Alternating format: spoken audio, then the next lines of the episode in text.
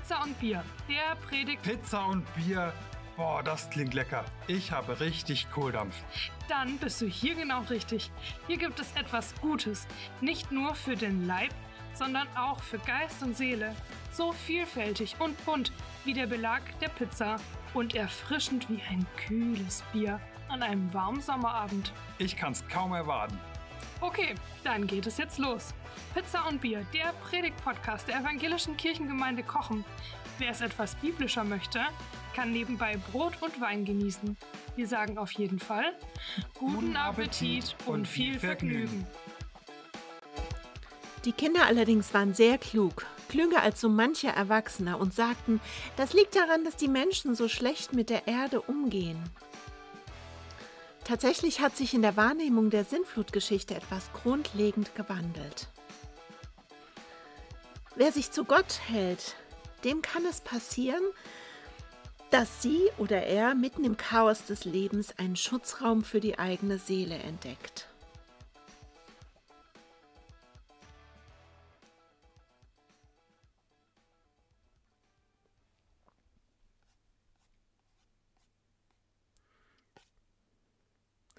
Im Sommer 2021 führten wir als Gemeinde das Kindermusical Die große Flut auf. Als wir ein paar Monate zuvor mit den Proben begannen, freuten wir uns alle über die schöne Arche Noah-Geschichte. Keiner ahnte, dass sie in diesem Sommer für unsere Region und für das Ahrtal zu einer bitteren Realität werden sollte. Da saßen wir dann plötzlich mitten in den intensiven Proben und mussten mit den Kindern darüber reden, wie so etwas passieren kann. Viele Kinder kannten Menschen, die durch die Flut zum Schaden gekommen waren. Die Kinder allerdings waren sehr klug, klüger als so manche Erwachsene und sagten, das liegt daran, dass die Menschen so schlecht mit der Erde umgehen.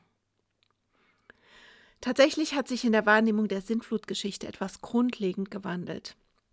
Zu meiner Kindheit war sie eine wundervolle Geschichte, die immer wieder im Kindergottesdienst vorkam. Und der Fokus dieser Geschichte lag auf der Arche und aller ihrer Mitfahrer, dem Bundesschluss und natürlich dem wundervollen Regenbogen. Heute kommen wir, wenn wir die Geschichte lesen, gerade mal bis zum Regen und zucken innerlich zusammen, denn wir haben sofort Bilder vor Augen. Nicht nur vom Ahrtal, sondern auch in diesem Jahr von Niedersachsen, von so vielen Regionen die, der Welt, wo die Welt schier abgesoffen ist. Und seien wir mal ehrlich, eine Sintflut kann man getrost als geballte Form des Klimawandels bezeichnen.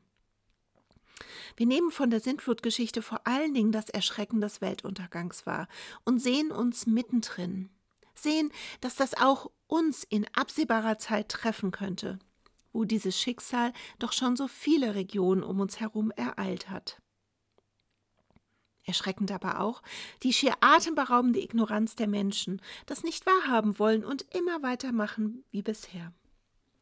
Auch im Jahr 2021 gab es einen schönen Film, eigentlich eine Komödie, aber ehrlich gesagt musste ich ein paar Mal dabei weinen. Der Film hieß Don't Look Up.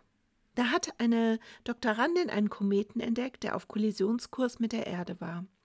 Sie berechnet, in sechs Monaten und 14 Tagen wird er die Erde treffen und vermutlich das gesamte Leben auslöschen.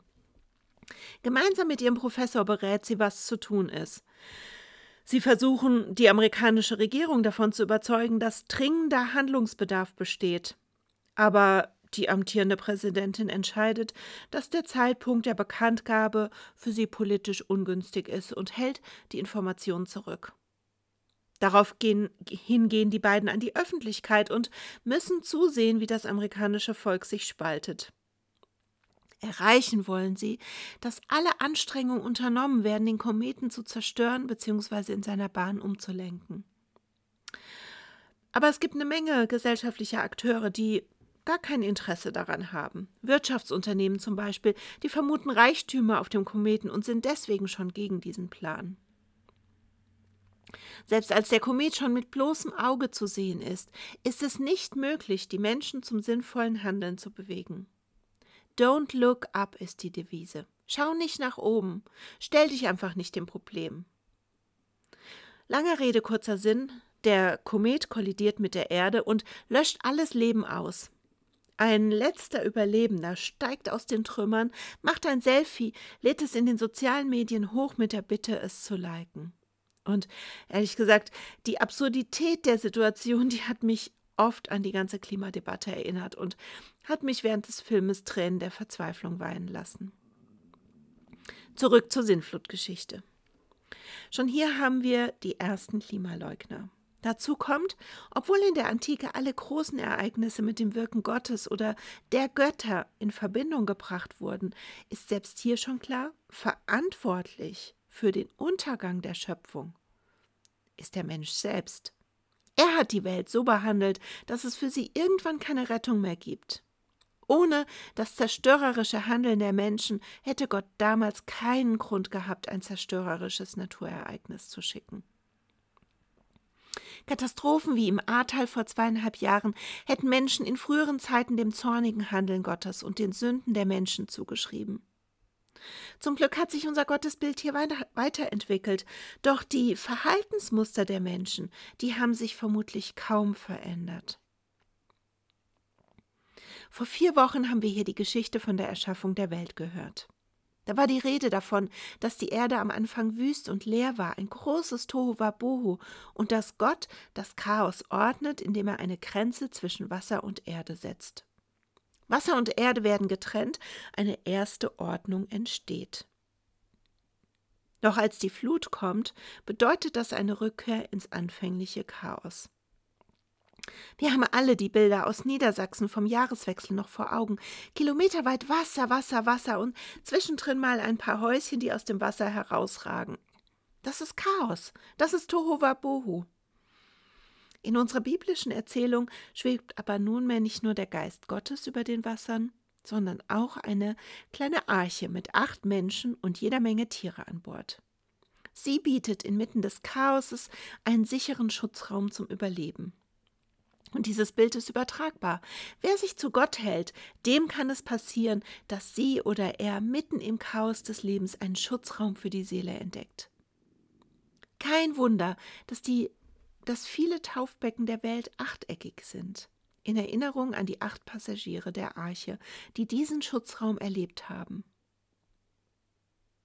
Und trotzdem erzählt die Sintflutgeschichte auch davon, dass Gott den Menschen und damit auch an sich selbst gescheitert ist. Es reute ihn, steht da. Was für ein Satz.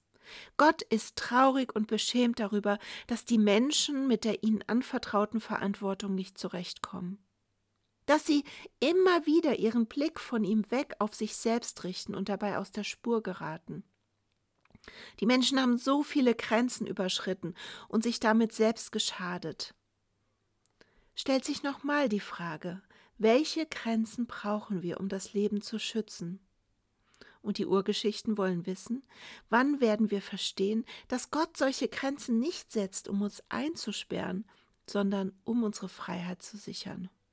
Die Arche war ein unfassbar begrenzter Raum, aber sie war der einzige Ort, an dem die Menschen die Sintflut heil überstehen konnten. Amen. Hat es dich gestärkt? Dann gib diesen Podcast gerne weiter an Menschen, denen er ebenfalls gut tun könnte. Hast du einen Verbesserungsvorschlag? Dann melde dich gerne bei uns. Möchtest du regelmäßig über Anliegen der Gemeinde informiert sein? Dann abonniere unseren Newsletter oder folge uns auf Instagram oder Facebook. Sei gesegnet und tschüss, bis zum nächsten Mal.